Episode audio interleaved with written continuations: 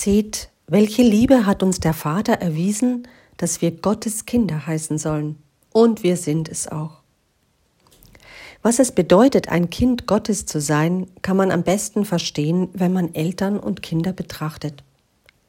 Da ist der kleine Junge, noch keine zwei Monate, aber schon krank. RIV-Virus. Er zeigt kaum mehr Reaktionen. Er bekommt nur noch wenig Luft. Er muss eine Woche ins Krankenhaus. Die Eltern dürfen Gottlob trotz Corona-Maßnahmen zu ihm in die Klinik. Bedrückt müssen sie mit ansehen, wie das winzige Wesen mit kleinen Schläuchen versorgt wird, damit es Sauerstoff bekommt. Als der Kleine endlich die Augen öffnet, ruft ihn die Mutter mit zärtlichen Worten, hofft, dass er wieder Reaktionen zeigt. Und da endlich, er lächelt. Und ihr treten die Tränen in die Augen. Er wird es schaffen. Gott sorgt sich um dich, wie Eltern, die all ihre Energie darauf verwenden, dass ihr Kind wieder gesund wird. Du bist ihm nicht egal. Er hofft für dich, er steht an deinem Bett, er feuert dich an, er ruft zärtlich deinen Namen, und er weint vor Freude, wenn du endlich wieder lächeln kannst. Eine andere Geschichte, auch von einer jungen Mutter und ihrem Baby. Sie hat es in den Kinderwagen gepackt und ist zum Einkaufen gelaufen. Jetzt steht sie an der Fußgängerampel und betritt bei Grün die Fahrbahn. Da rast ein Auto auf sie zu. Statt zu bremsen, wird es immer schneller. Ein alter Mann fährt, er hat Bremse und Gaspedal verwechselt. Blitzschnell weiß die Mutter, sie wird nicht mehr wegkommen.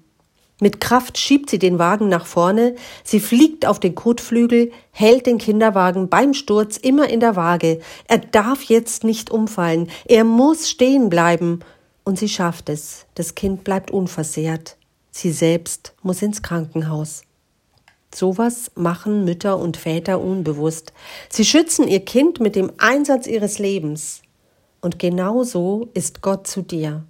Er setzt alles ein, damit du leben kannst.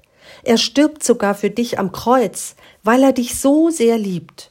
Du bist ihm sein großes Opfer wert. Seht, welche Liebe hat uns der Vater erwiesen, dass wir Gottes Kinder heißen sollen, und wir sind es auch. Manchmal freilich wollen Kinder nicht, dass einem geholfen wird. Sie wehren sich, rufen selber machen, schlagen unsere helfende Hand weg. Und wir sind stolz auf sie, denn wollten wir sie nicht erziehen zu verantwortungsvollen, selbstbewussten Menschen? So ist es auch mit Gott und uns. Manchmal wollen wir uns nicht helfen lassen, und das findet Gott auch gar nicht so schlimm. Er ist stolz auf unseren Mut. Nur ab und zu gibt es Situationen, da kann Gott nicht nachgeben. Wenn du dein Kind an der Hauptstraße festhältst und es fängt an, sich loszureißen, hast du keine Wahl. Du packst es mit festem Griff, auch dann, wenn es schmerzt und dein Kind wütend aufschreit. Denn du weißt, das würde zu nichts Gutem führen. Und deshalb vertrauen uns unsere Kinder. Sie wissen, dass wir das Beste für sie wollen. Und sie laufen nicht einfach weg, naja, zumindest die meisten nicht. Vertrau du auch deinem Vater im Himmel. Er führt dich gut. Er lässt dich machen, solange es geht, aber manchmal muss er dich schmerzhaft packen, damit du deinen Weg findest. Denn er liebt dich so unendlich. Seht, welche Liebe hat der Vater uns erwiesen, dass wir Gottes Kinder heißen sollen. Und wir sind es auch. Ich möchte ein Gebet sprechen. Herr unser Gott, wir sind gerne deine Kinder. Du bist unser Vater, du schaust auf uns, du sorgst für uns, du schützt uns, wo immer es geht. Manchmal wollen wir gerne alleine laufen. Dann lass uns so lange laufen, wie es sinnvoll ist, und öffne unsere Augen, wo wir deinen Weg wieder gehen sollen.